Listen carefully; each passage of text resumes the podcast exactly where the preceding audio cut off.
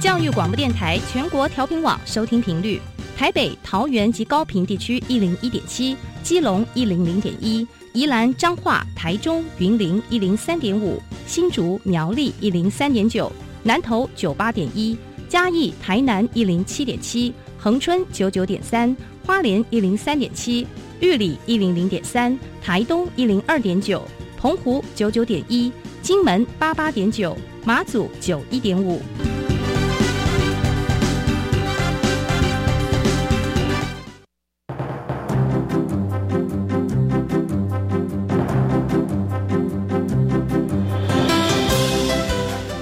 的教育要怎么做，才能使孩子面对未来的社会呢？当我们期待孩子改变的同时，也期待教师的教学方法跟着改变，家长的观念也一起改变，一起携手，协力同行。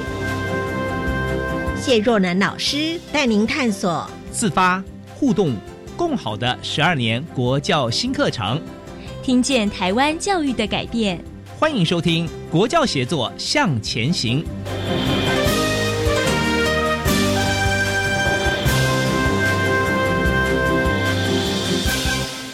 欢迎朋友们在周三的晚上一起收听《国教协作向前行》，我是若楠。新课刚上路呢，已经有一段时间。那如何落实在我们的教育现场？地方政府如何扮演着承上启下的角色，让我们的中央跟学校端能够将资源互为所用呢？今天节目当中，我们邀请两位来宾跟听众朋友一起讨论这个非常重要的课题。第一位来宾是嘉义县政府教育局高中课程督学季志聪老师，他同时是北门高中教务主任。老师您好，安姐好，各位听众大家好，我是知识聪克都。哎，我们一听到克都或督学啊，就会肃然起敬啊，忍不住就要立正站好。哎，这个角色是扮演什么样的一个功能呢？好，我来说明一下好了。就是大家以为课程督学就像小时候大家读书的时候，老师喊说“督学来，督学来”，大家赶快把参考书收起来，是啊，那种角色一样。但实际上不是的。就是说，目前这个高中课程督学角色，实际上是一个协助的角色。嗯，我们我们不是行政督学，我们实际上都是老师。嗯，那之前大家认知那种督学都是公务人员，他们是行政督学，他们是有督导权利的。那我们课程督学角色，实际上我们就是陪伴学校把课程做好。那一般在直辖市，像台北跟高雄，他们早先就有高中课程督学这个角色。嗯，但是其他地方政府大概只有国中小的课程督学，而国中小的课程督学大部分是后用校长。那高中的部分，在三年前国教署才有一个高中经营计划，才补助地方政府，然后可以有高中课督这个角色。嗯，所以大部分都是高中的教务主任有一些行政的经验以后，然后接调教育处来协助高中课程这一块。所以我们是伙伴。不是督导的关系哇，解释的真好，是我们教育的伙伴，是协助好课督。好，第二位来宾也是嘉义县政府教育处高中课程的主任辅导员黄珍珍老师。老师您好，安姐好，各位听众大家好。哎，是很高兴邀请两位来宾，今天一大早就坐车来到我们台北的录音室啊。那我们知道学校在推动新课纲实践的这个策略很重要，我们会面对一些挑战呐，还有阴影啊。那学校到底是应该用什么样的态度来迎接这个很重要的转变？我想这个部分我们先请我们的课都先跟听众朋友稍微谈一谈好吗？好，各位听众大家好。就说为什么？其实大家一直质疑，就是说为什么我们要推动新课纲这件事情？那大家其实可以思考一下，就是说目前我们生长的环境跟我们小时候生长的环境是一样的吗？就是即将今年要迈入五 G 的时代，大家如果有印象，我记得九一地震的时候，那时候大家可能还是 BB 扣啊，或者是黑白手机的时代。是。那在这个数位进进步的这么快的一个时代里面，学生学习的方式有没有改变？那学校教育方面要不要改变？所以其实大概那个整个滚动式的调整，大概每十年每十年就会有一个客观整个比较大一点点的变动。那这个是一个常态的现象，未来还会有继续往底下持持续的前进。所以我们的心态上要怎么调整呢？那当然就是随着滚动式修正嘛，然后整个一起跟着时代变化一起去做调整，大概是这个样子。是，那我觉得很重要，有一些关键的因素，也是老师在面对这样的一个变动的时候，我们应该要注意的一些事情。所以，关于这个关键的因素有哪些地方哦？那我们地方政府怎么样来协助教育现场的老师们呢？这方面大概我觉得就是从政策面，还有就是学校端，还有老师端，整个去做调整。但是其实最主要，家长其实也是一个蛮主要的角色，因为其实学生在学校的时间就是有限，嗯，家庭教育其实影响的还是很大，因为学生其实在家里的环境是比较久的，就像有时候常常学校在推品德教育，可是在家里。家长其实就没有协助这一块，所以其其实，在学校老师再怎么努力或怎么样，那其实到头来其实影响不大，嘿，大概是这样。是，我觉得有时候对于家长来说，有有他的难度在哦，因为我们不知道如何该来带领我们的孩子，所以我们需要不断的学习，终身学习这件事很重要。嗯，所以我们开节目也是帮助大家更加的认识，呃，我们的新课纲的内容，还有我们怎么样来。配合老师一起帮助我们的孩子。那新课纲呢？它到底跟九年一贯课程有哪些不同的课程内涵？关于这个部分，我们是不是能够请珍珍老师来跟听众朋友稍微说明一下呢？呃，其实这个时代在转变，那其实变化就是目前唯一不变的事情。那其实我们在那个课程转变呢，就是为了让孩子他可以去适应他未来的生活。嗯，那。现在因为资讯它改变非常快，所以有可能在学校所学的东西呢，诶，他等到他呃去面对生活的时候，有可能就已经失去了那个时代性。对，所以我们需要培养孩子呢，去怎么样呃适应生活，然后学习如何学习。呃，就像那个杜威讲的，就是 learning by doing。我们在那个国家这一边呢，就是。我们九年一贯，其实，在民国八十三年的时候，他就启动了改革机制。嗯，那时候呢，是希望能够培养孩子带着走的能力。其实呢，呃，教改它每十年会做一次的更改，就是为了要应应时代需求。那在行为科学上面，就是在研究上面，我们发现说，其实呢，要让孩子能够持续维持一样的行为，态度非常重要。嗯，所以呢，在这一波新课纲，就是九三年启动的这波新课纲里面呢。就加入了这个态度这个非常重要的因素，嗯哼，所以呢，态度再加上能力就是素养。新课纲跟九年一贯有什么不同呢？其实是一样，只是加了一个更重要的因素，就是态度。嗯，那地方政府呢，怎么样去协助这一块？它其实可以从三个方面来。第一个就是给呃人力上面的资源，所以呢，比如说他在那个。师资上面的放宽，让这个就是老师在开发课程的时候有更多的人力资源。嗯哼，那再就是在环境上面呢，就是因应数位时代的需求。所以，比如说他在数位课程上面的环境的建制啊，呃，政府这边呢也花了很多的那个，就是不管是啊硬体或是软体上面，然后在制度上面呢，它其实有一些奖励机制。就是呃奖励孩子，他可以就是留在他们社区大学这边，然后去做就读的这些动作。嗯，那这些全部呢都是因孩子呢。怎么样？就是在在地生根，然后望远国际。是您刚刚讲到很重要的就是态度。我们讲知识的传递啦，技能的学习啦，但是态度这件事情听起来有一点点让我们哎，到底我们应该如何做？这个部分刻度是不是可以给我们补充一下呢？好，我稍微提一下哈，就是说其实九年一贯并没有不好哈，大家不要误会，就说现在好像就是。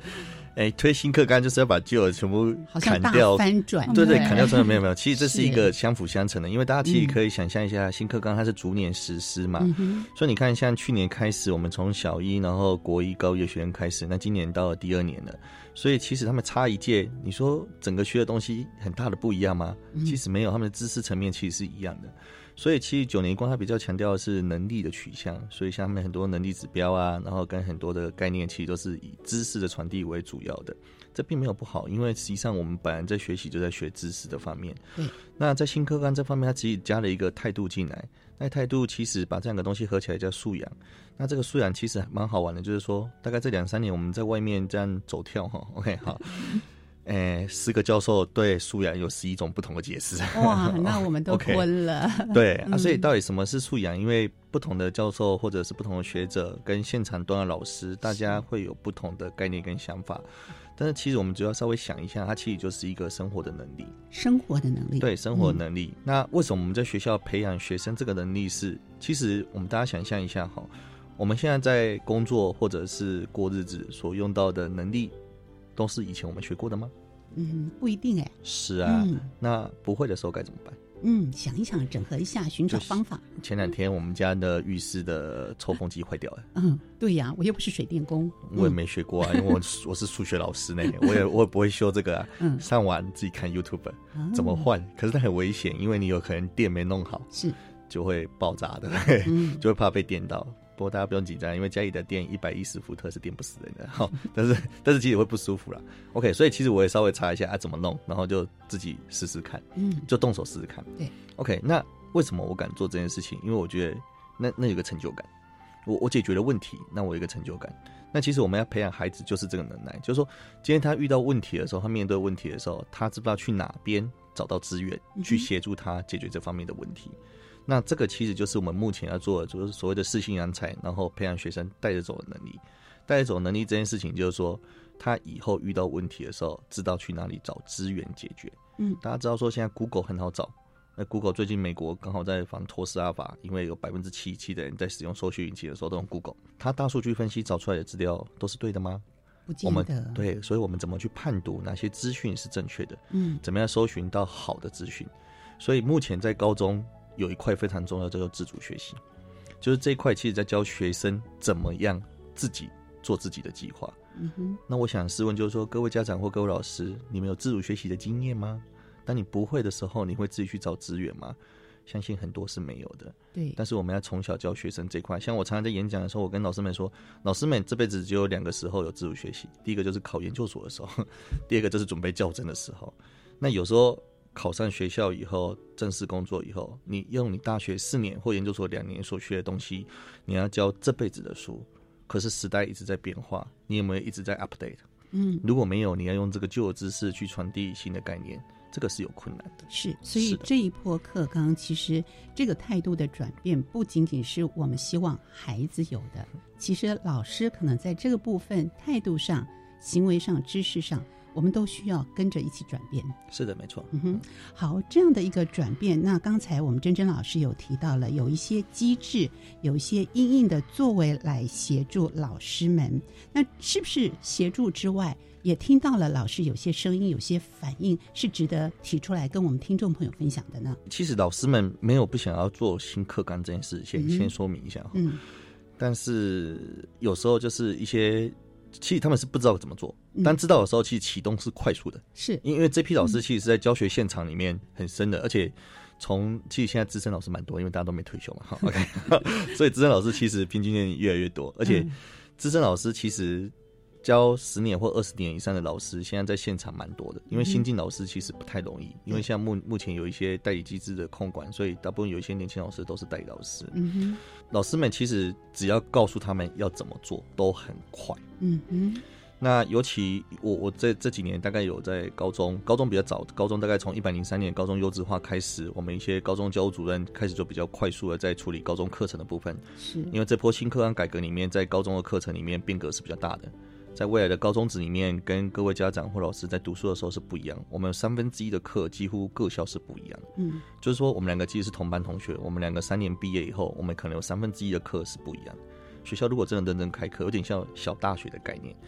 但是因为家长跟老师有时候不太放心，就说：“哎，那高中生你给他一些空白时间，他知道自己要干嘛吗？”啊，对，家长很怕大家放空了。是，但是都在学校里面，对，所以有时候明明就是要给他们一些时间做自主学习或弹性学习的应用，嗯，但是就在家长压力下，可能就会把课排好排满。是，但其实有时候我们给学生喂食太多东西的时候，他们会失去思考的能力，而且难以消化呀。是，而且当他有自己，其实有时候现在发现一个机制就很奇怪，就是说。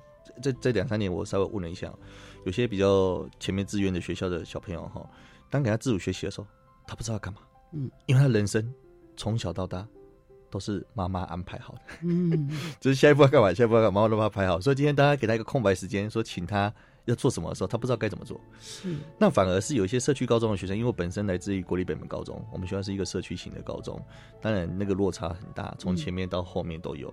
这种社区高中的学生，有时候你给他一些空白时间的时候，他反而知道自己要干嘛啊，因为他平常可能就有思考或接触，他就很想做这件事情，他就天马行空，很多想法。但是你今天突然间给他一个在学校的时间，他可以做自己的事情，哇，他突然间觉得哎，好玩哦。啊，比如说他去研究蚯蚓怎么生长啊，或者去校园里面找什么植物啊等等，我们只要在确保学生安全的状况底下，嗯，其实这些事情都可以实施。嗯，有时候其实因为高中生坦白讲年纪也比较大，就是十六岁到十八岁，所以其实像在美国十六岁其实就可以考汽车驾照，其实就是个大人了。嗯，所以其实有时候我们对学生信赖一点是好的，家长有时候放不太开手。我举例，像，我们在嘉义嘉义女中、嘉义高中的学生到高中生，大概不都是家长专车接送到校门口？可是我在台北市。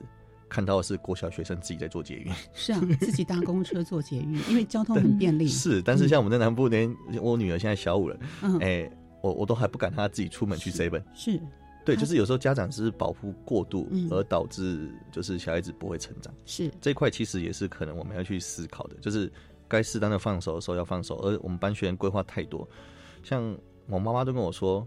以后当老师好了啊，很稳定啊，怎样等等的啊？所以妈妈曾经说过这话，是，所以我才来当老师。OK，结果我发现他骗我，为什么？因为老师有很稳定嘛，就很多政策在变革，所以实际上，诶，未来可能赚钱或者是好的职业，嗯，它陆陆续续在消失。那有些新的职业正在产生，对，所以你怎么知道你的小孩子以后要从事什么工作？你只能帮他把他该具备的能力把他培养好，以后他自己去应变。没错。那家长有时候就是想太多，像我现在已经四十几岁，我妈、我爸还是常常在说志聪啊，怎样这样。我说我当然知道他们是关心，但是因为现在目前时代环境实际上不太一样，就是那种。世界的视角啊，跟视野其实是不同的。那我们要跟着去做进步。嗯，讲到作为父母亲的身心，我们既想这样做，又很难放手，所以要练习。我们要多多听我们来宾哦，来跟大家分享的。嗯，所以第一线的老师如何准备？准备好了没有？我相信这也是我们家长非常关心的一件事情。好，那既然我们的中央有这样一个改变。教育现场的改变，我们新的课纲的推动，我们又希望我们的教育现场老师能够体会、了解，而且真正落实在教育现场当中，那就会有一种评鉴跟审查的机制。如何来检核这件事情，或者是说我们从检核当中怎么样提供协助，这也是家长们很关心的这个议题。那其实就是呃，学校端它在发展课程的时候会有课程计划。那这个课程计划呢，它会公告在网络上。嗯，它相当于就是学校跟孩子还有家长的一个契约关系，就说，哎，你的孩子进来我的学校，那这三年呢，我们提供什么好料的给他们，去滋养成长。那其实，在课程设计上面呢，就承应我们刚刚讨论的，就是有两个很重要的，就是要教孩子怎么时间管理，还有自主学习。那其实，在呃，这个课程计划里面，以高中端来讲，其实有百分之四十八的课程其实是校定课程，有老师他是自行研发的。所以刚刚呃，可多讲到说，就是呃，孩子们他们有三分之一的课系是不一样的。那这样提供孩子他多元学习的这一些能力，所以呢，我们在检核机制上面呢，就会有一些学分数上面的，比如说，哎，他们必须要有自主学习，然后他们必须要有多元选修，所以。除了固定校定呢，这些选修课程呢，都是需要孩子满足他能够呃试探，然后还有寻求资源跟培养他的这一些能力所支持的。那现在呢，就是县市政府这一端呢，就是我们会有一些审核机制，然后去把这些课程计划呢做这一些嗯程序上的审核，让它可以完备，就是帮。家长们把关，对，那老师们呢？他拿到这个课程计划呢，他必须要有一些呃专业真能上面的，比如说呃他在课程设计上面，然后呢他在教材教法研研发上面，还有他在评量上面，比如说现在非常夯的就是素养导向课程设计，对，还有呢素养导向的这些评量呢，都是呃我们在学校或是市政府在。这一端呢，都会提供呃老师们这一些专业智能培训，所以可以让那个家长这一端可以安一些心。是好，谈到这些呃时间管理跟自主学习，我们知道还甚至有没有课本的探究与实作课程，对不对？所以这么多一些新的内容和课程，到底要如何评量？课都也提供一些看法。好，这里我可能先解释一下哈，因为大家其实不一定对这些名词这么的清楚哈。我我先稍微想一下，大家回想古时候哈，小时候我们在联考那个时代哈，就是我们有分一二三四类组嘛，对不对？大家应该都是这样子过来的。OK，好。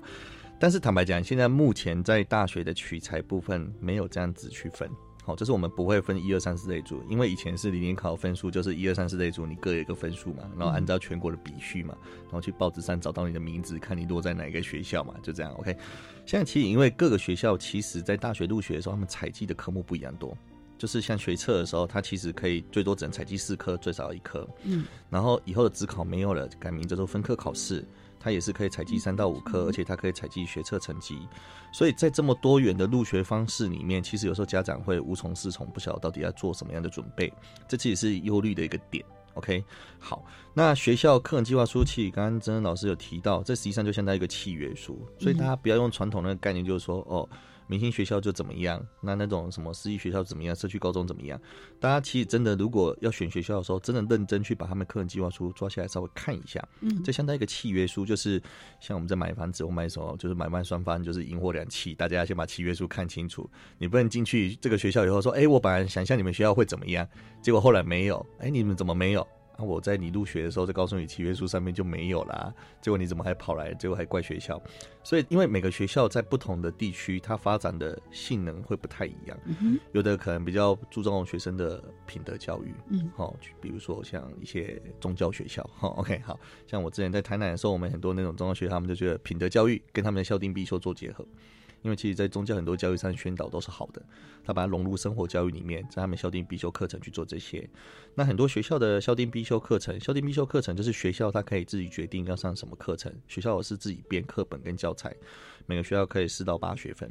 OK，那有的学校是全部都选，有的学校是。必中有选，那里面让老师选这样子，大概是这个样子。嗯嗯嗯，好，我们听了刻度跟珍珍老师的说明跟解释，大家对于这个部分 地方政府的角色，呃，更加的清楚了解。我们休息一会，待会回到节目当中，继续请两位来宾来跟听众朋友分享喽。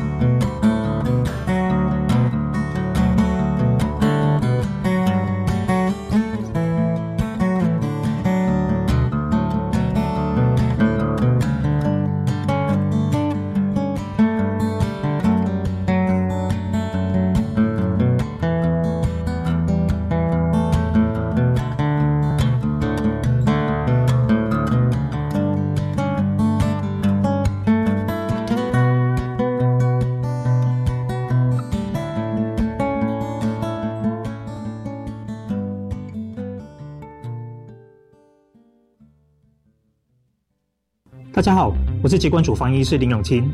国际疫情严峻，自国外入境后，请落实居家检疫。一、检疫期间不可外出；二、每天记录身体状况，如果不是，请联系卫生局，不可自行就医。三、家中若有六十五岁以上长者、六岁以下幼童、慢性病患者或没有个人专用房间及卫浴者，入境后需入住防疫旅宿。违反居家检疫规范，最高可罚款一百万元。千万不要以身试法。有政府，请安心。资讯由机关署提供。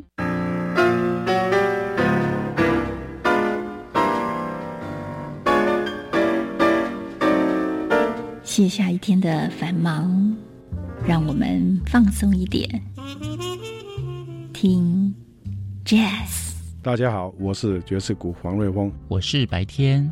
每个星期五晚上十一点，欢迎锁定国立教育广播电台白天为你主持的爵士午夜场。宝贝，你看那颗最亮的星星叫做北极星。那这是什么星呢？宝贝，你这么喜欢自然科学，十月三十一号到十一月十五号，台湾科学节耶！妈妈就带你去海科馆看仿生幻影，科博馆看大彩虹，还有科工馆的解救地球闯关游戏，从北到南，从早到晚，让你玩不完。以上广告，国立自然科学博物馆提供。大家好，我们是台湾弦乐团，我们都在教育广播电台。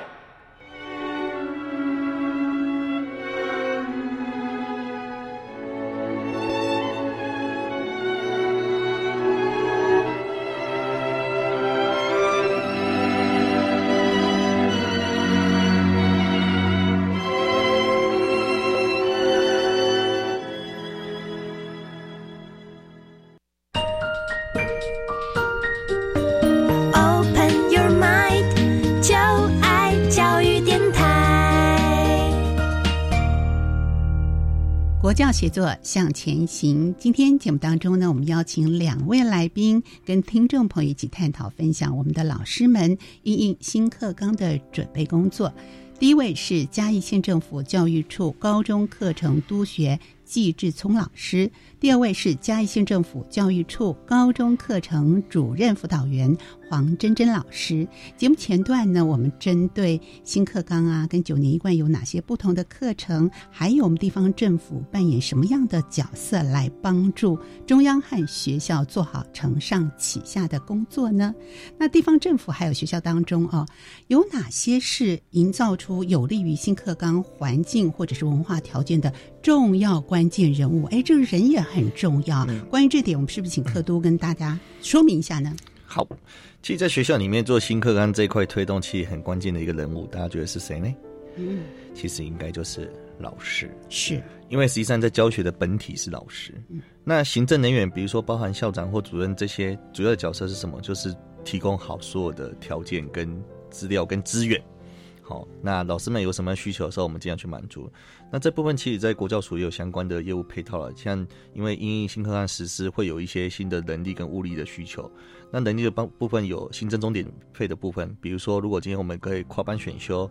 就是可以跑班上课，比如说这个班有四个，这个学校有十个班级，它最多可以跑成一点五倍，就跑成十五个班级，那学员数就会下下降，嗯，班级数增加，但是你看增加出来终点费怎么办？就国教署它会补助，只要申请就可以了，嗯，然后在教室的方面也有那个就是课室活化的，就是我们可以做一些跑班教室，因为你跑班你要增加教室嘛，嗯，那就是把学校一些闲置空间把它活化一下。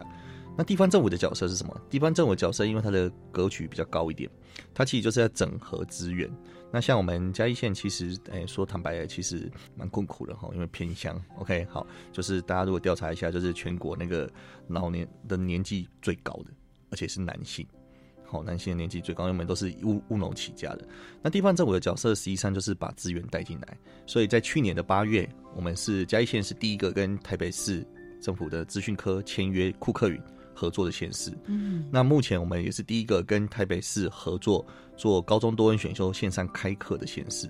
那目前在礼拜四跟礼拜五的早上，我们都有一起开多元选修课程。那我们嘉义的两个高中，朱启跟永琪高中，我们也有在库克云上面做开课的动作。那那台北的学生也可以选修我们朱启高中的的课程，这个是一个很好，就两边互惠这样子。然后另外对老师真人的部分。我们必须要找媒介，所以我们也是嘉义县也是第一个跟银光教育协会就蓝伟蓝伟理事长那个、对嗯。签约的县市。嗯。所以在去年的寒假，我们有请韦老师到我们县里面，哎、应该是今年的寒假，韦老师到我们县里面对我们的辅导员做培训，嗯然后我们把我们的国中小跟高中通通找来，他们如果需要做入校陪伴的，我们就以县府等级，就是我们处长，然后一起跟银光教育协会做签约，所以就是县第一地方政府的角色就是把资源带进来。这个真的非常重要好，把资源带进来，然后在地化协助我们的老师。所以地方政府真的是要非常的用心来做好这个沟通跟协调的一个部分。好，那至于对于老师端这边呢，因为刚才克都说了，关键人物就是我们的老师。那老师是不是有些自主的作为？那我们的地方政府又可以提供哪些支持和资源给我们的老师们呢？我想这点我们请珍珍老师来说明一下喽。地方政府其实是一个整合资源的角色。嗯，诶我们教育的主体是学生，所以呢，老师我们怎么样呃装备老师，然后提升他的专业职能来协助学生学习，就是呃县市政府这一段非常重要的。嗯那以嘉义县来讲的话，就是嘉义县是偏乡，所以呢，他在挹注就是老师呃装备这一件事情呢，他其实在人力跟制度还有那个资源上面都很给力。比如说人力上面，它其实是很快就补足了，就是有关于行政上面的人力资源。然后因为呃嘉义县是偏乡，所以呢我们在县政白皮书上面就非常强调数位翻转。嗯，因为偏乡其实你要邀请一些呃老师进来，比如说呃协助开发多元选修，其实路途很遥远。对，所以呢，借助数位科技呢，就是可以让呃孩子呢跟呃比如说台北市库克云这边，或者是说我们也有跟交大合作、跟清大合作，让这个师资呢可以在云端上面呢去做交流。嗯，所以呢，在现实端，就是我们在有关于数位翻转这里呢，就是我们建制平台，就是像呃 eWant，还有那个清大的 Delta Moose，嗯，还有刚刚科都讲的，就是那个有关于库克云这部分。所以这是数位翻转上面、硬体上面跟呃软体上面的准备，然后再来就是呃金源的挹注上面，就是其实虽然呃嘉义县是比较穷，但是嘉义县对教育上面其实是很给力，它每年呃就是拨三百万的，就是奖励金就是哦，奖励金的部分，对，嗯。然后呢就是让孩子呢就是在学习这一块呢有更多的资源，嗯哼，所以不管是对老师或者是说孩子的准备上面，其实都是很给力的。那老师在这个就是他在自我准备上面呢，其实老师也很积极，就是他发展很多社群，比如说啊、呃他在呃课程发展上面的社群，比如说刚刚嗯陆来姐提到就是呃自然的探究与实作，所以呃我们在县内的学校其实都有这样的共备社群，然后去开发教材。然后还有就是评量的部分，所以不但有老师自己本科学科的社群，他可能有跨域的社群，他有很多的社群，对不对？没错，嗯没错。嗯所以像这一些呢，我们最主要的目的都是为了要去让孩子在学习的这个主体上面呢，能够比较有好的就是嗯学习的发挥这样子。是在我们县市政府来协助老师们增能的这个部分，是不是两位也有看到？呃，有的老师他很积极的，哎，我原来是不太清楚要怎么做，但是提供这些资源给我之后，我的能量增加了。嗯，可是老师们的体会跟了解不太一样，态度也是不太一样，是不是分享教育现场老师们的反应，跟他们想要，或者是他们觉得不足，或者他们觉得我自己也有很有热情，可以继续协助他人的部分呢？嗯哼，好，我来我来讲一下好了，就是说其实哈，我们知道八二法则嘛，嗯。嘿，做什么事情都是 前面的百分之二十先烈或者是先驱者，或者我们说前前辈哈，嗯就是跑在前面死在沙滩上那一票哈，就先走嘛。嗯但你说后面这票没有动，不是，他们有时候是不知道怎么动。对。可是当你前面的这票有时候，因为大部分有时候可能是行政人员或怎样，因为他们接收到的资讯比较多，可是它其实是有时候是一个资讯不对等。你东西拿回来以后，你到校内里面你要推下去，让老师们知道说在做什么事情。那其实大部分老师都很乐意去处理这一块。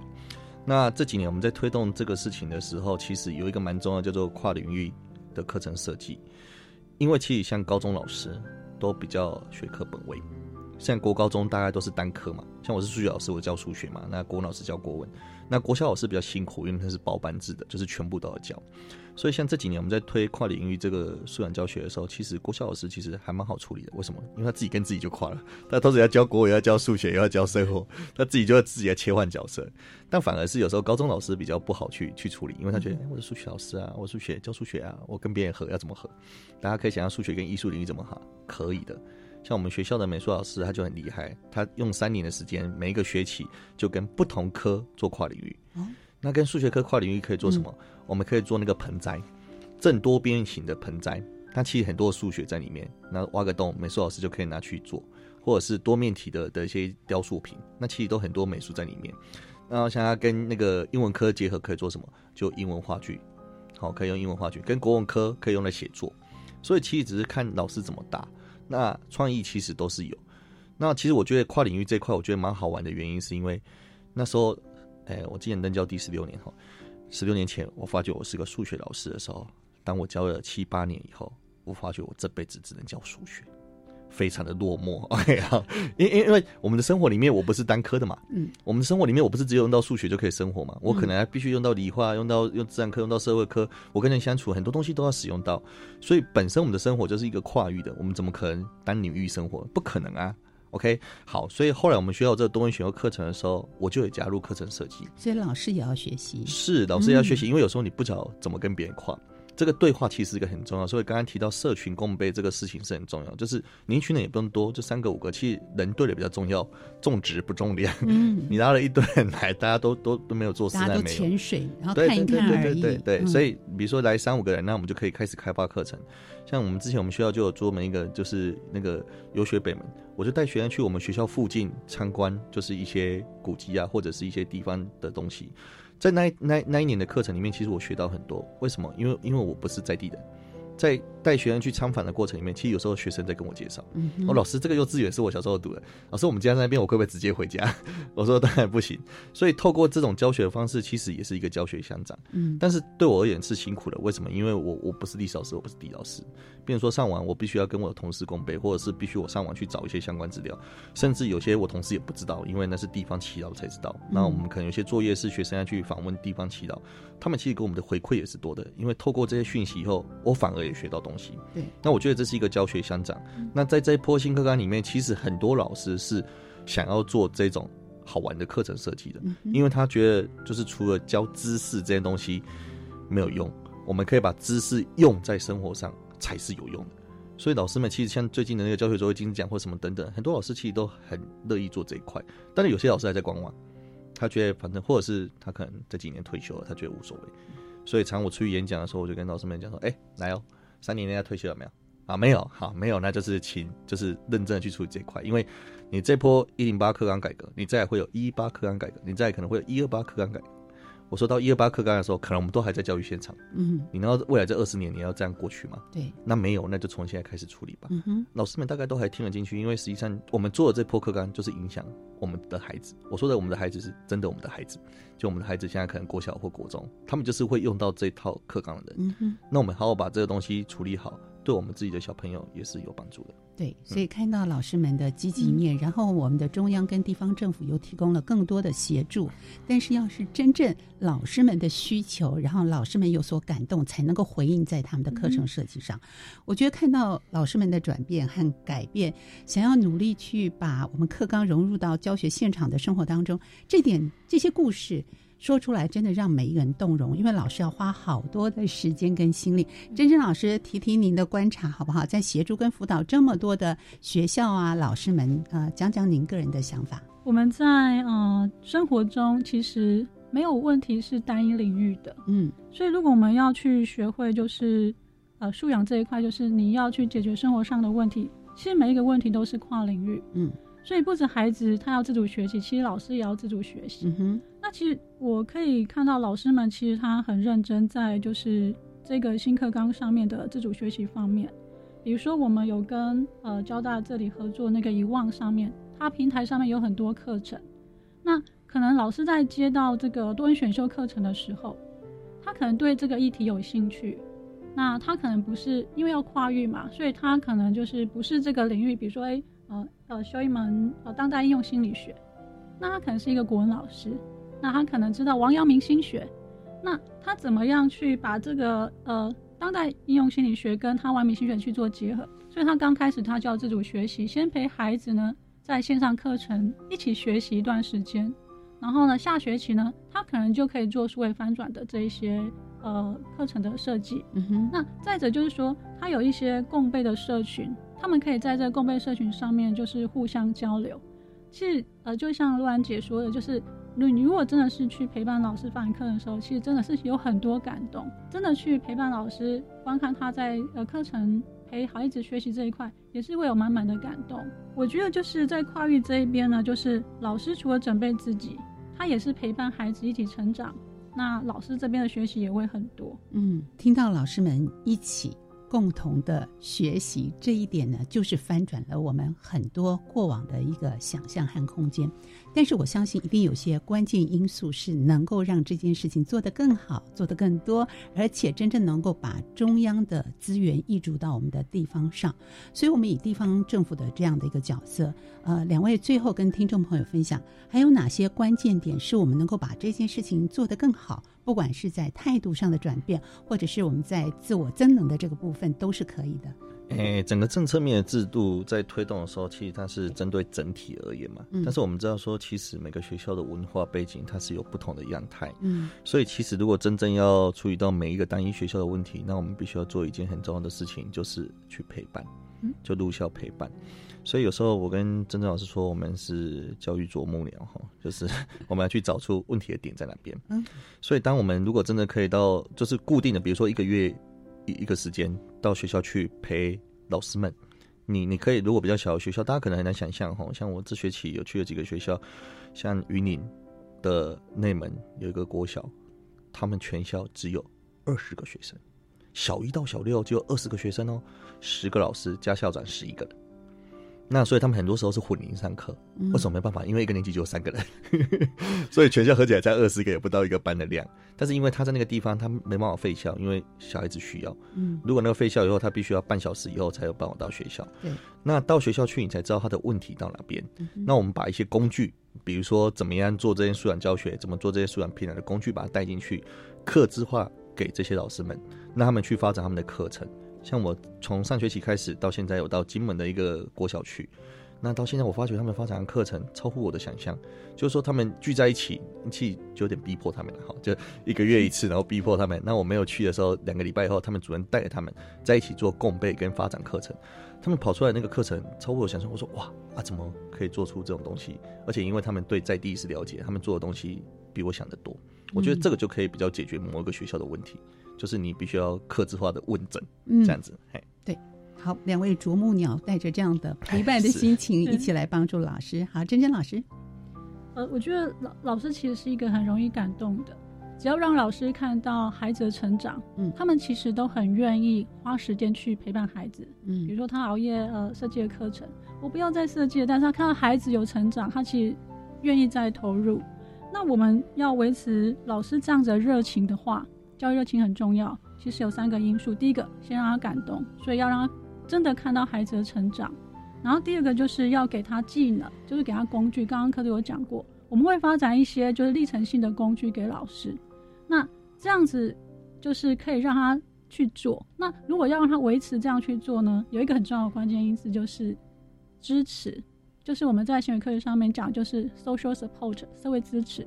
所以呢，陪伴我们时常用陪伴这两个字，然后陪着孩子，就一群人可以走得更远。嗯。所以呢，我们只要让老师可以感动，然后让他有工具，再加上陪伴，嗯。我相信这一次的就是教育，不管是改革或是陪伴孩子，嗯，都会是一个好的契机跟就是历程。是我们今天非常感谢两位来宾远从嘉义来，我们也希望跟收机前的听众朋友、家长们一起携手共行，陪伴我们每一个孩子，大家都能够让我们的孩子适性又扬才。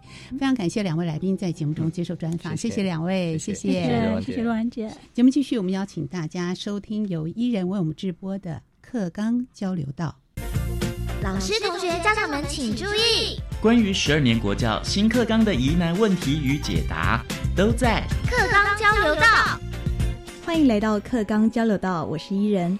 随着时代的进步哦，我们越来越希望孩子们在学习中不再只是哎只属于被动吸取知识的一方，而是期待他们能有自己的想法，能够自主的寻找哎自己想要什么，自己需要什么，成为学习的主动方。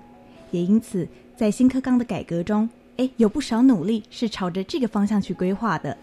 而在高中端，就有所谓的弹性学习时间被纳入课程中。每周多出一个下午的弹性学习时间，让学生自主安排学习活动。而高一生必须在开学一个月内提出自主学习计划，这些也都会被纳入学习历程档案中。三年后申请大学入学时，也能成为大学选材时的参考。哎，这听起来似乎是不错的实行方案哦，让孩子在每周的课堂时间中，确保有一堂课的时间是能独自规划运用的。但我想，一些家长朋友、师长朋友或许还是会有些疑虑哦，担心实际的情况真的能如同预设的这般美好吗？毕竟高中的课业压力 也是颇重的阶段，高中的弹性学习课程真的能保障孩子的选择权，并确保高中职的弹性学习课程能提供适合学生的学习吗？哦，真的是大灾问呢。但是大家不用担心。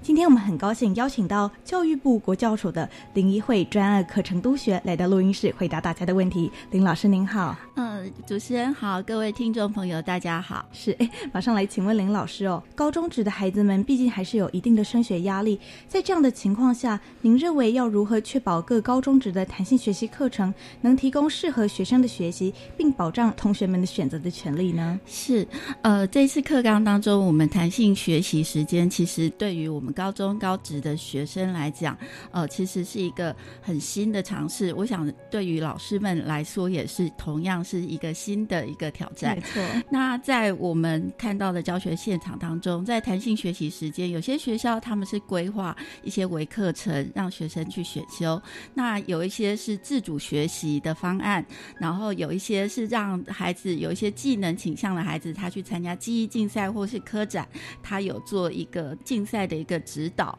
那甚至有一些学校，它是针对我们孩子的补救或是增强的这个部分的课程去做延伸。那我觉得，其实就是在这个以学生为。主体的一个学习环境当中，我们非常重要的就是看学生的一个需求。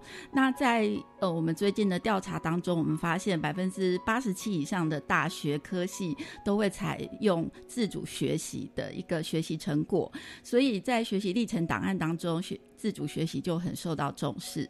那我们其实除了自主学习之外，我们看到的是，呃，校园的课程风貌也有很多不一样的部分。像微课程的部分，有些呃学校我们就看到老师开始走出不一样的呃课本的范围，然后能够针对。孩子有兴趣的科目，像我们在学校里面就会有微课程，哦，像是呃，我们有一些很简单的呃 DIY 的一些课程，是学生很有兴趣的。那有一些是探索性的，像有些学生他很喜欢画画，然后有一些素描的，或者是一些广告的一些。课程他们都非常有兴趣，所以这些微课程其实也是扩展他们在学科领域之外的一个学习的风貌。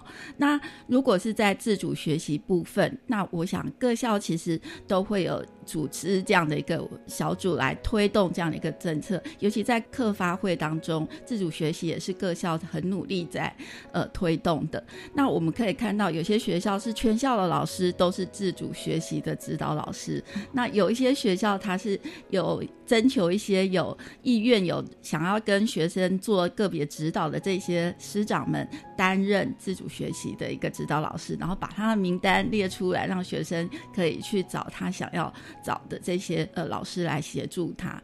那我觉得其实不管是什么样的风貌，其实都很好，因为这是代表在教育现场当中，我们开始去尊重孩子是可以为自己的学习负责，他可以自己去。选择，然后自己去规划。尤其是自主学习部分，我们可以看到他可以去设定一个目标，然后他可能对什么有兴趣。像我们呃之前在学校里面遇到一个孩子，他对三 D 列印很有兴趣，所以呢，他就主动的想要去学习三 D 列印的技术。他虽然不是这个社团，可是他想要做一个这方面的一个自主学习计划，所以他就会拟定一个三 D 列印的一个自主学习，在十八周当中他可以做到的一个呃进度，然后他去只寻找我们基础课的老师，然后跟他讨论说他每一周来的时间。那你会发现，因为这个是他有兴趣的项目，所以他会除了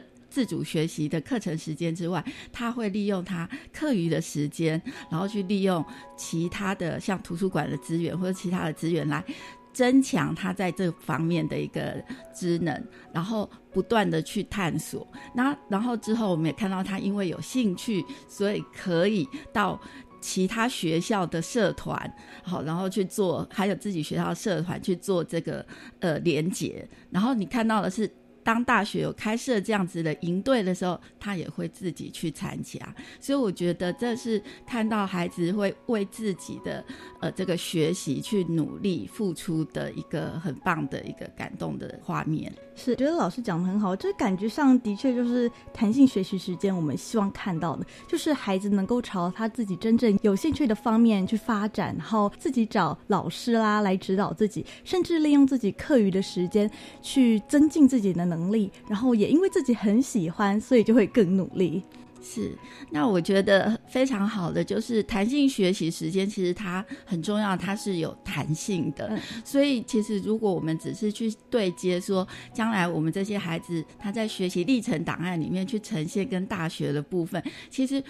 在学习的历程里面，不一定只是为了升学，或者是去跟他未来的兴趣探索。因为很多的高中或技高的孩子，在这个阶段，他其实性向并还没有非常的明确，所以透过这些探索的过程，他会知道说哪一些是将来他非常有兴趣的，哪一些可能他经过他的尝试以后，发现跟他的想象是有落差的。所以这些探索的过程，其实就是生涯规划的过程。所以我觉得弹性学习时间是可以让孩子的学习的触角更丰富，再来就是有机会学习做学习的主人。好，所以我觉得这个是各校都可以很努力去推动。然后在国教署的部分，我们也会有针对这个弹性学习时间所增加的终点费，补助各校去申请来申请。然后这些终点费，我们也希望能够协助学校去呃鼓励更多的老师来推动，在他们指导。好，学生不管在弹性学习时间做这个课程，或者是指导学生学习的时候，有一些终点费可以当做老师的这个在学习历程里面的一个协助。那我们也会看到说，呃，其实，在很多的学校里面，现在校园里面已经有很多的课程，呃，正在发展，而且有很多老师自己也扮演起自主学习的一个这个模范者，因为老师过去可能自己。呃，专注在自己的教学的领域当中。可是现在因为有自主学习，他们也会去跨科去合作，有多元选修，他们会去跨领域去跟其他的老师们，或者是。他校的师长们共同去学习，所以我觉得这是带动整个校园当中，从老师、学生，那我们将来邀请家长，好，大家一起来，就是成为一个会自主学习的终身学习者。是，我觉得老师讲的真的是很棒哎，就是我们自主学习，并不是为了可能我哎学习历程档案上要漂亮，反而是我现在不知道我喜欢什么。那我去试试看。那即使我后来发现，哎，真的不喜欢，那反而好啊。那反而我就知道，我可以不用再朝这个方向发展，而且老师也一起加入，更甚者之后家长们一起加入，成为一个良性的循环。我们今天真的非常感谢林老师这么用心的解说，谢谢您，谢谢。同时，我们也感谢所有听众朋友的收听。我是伊人，课刚交流到，我们下周再见喽，拜拜。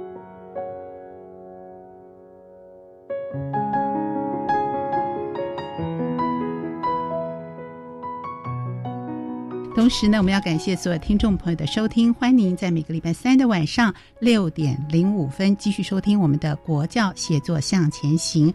我们所有的节目内容也会放在我们的电子报当中，欢迎听众朋友来订阅。感谢您的收听，祝您晚安，拜拜。自发学习，师生互动，创造共好校园。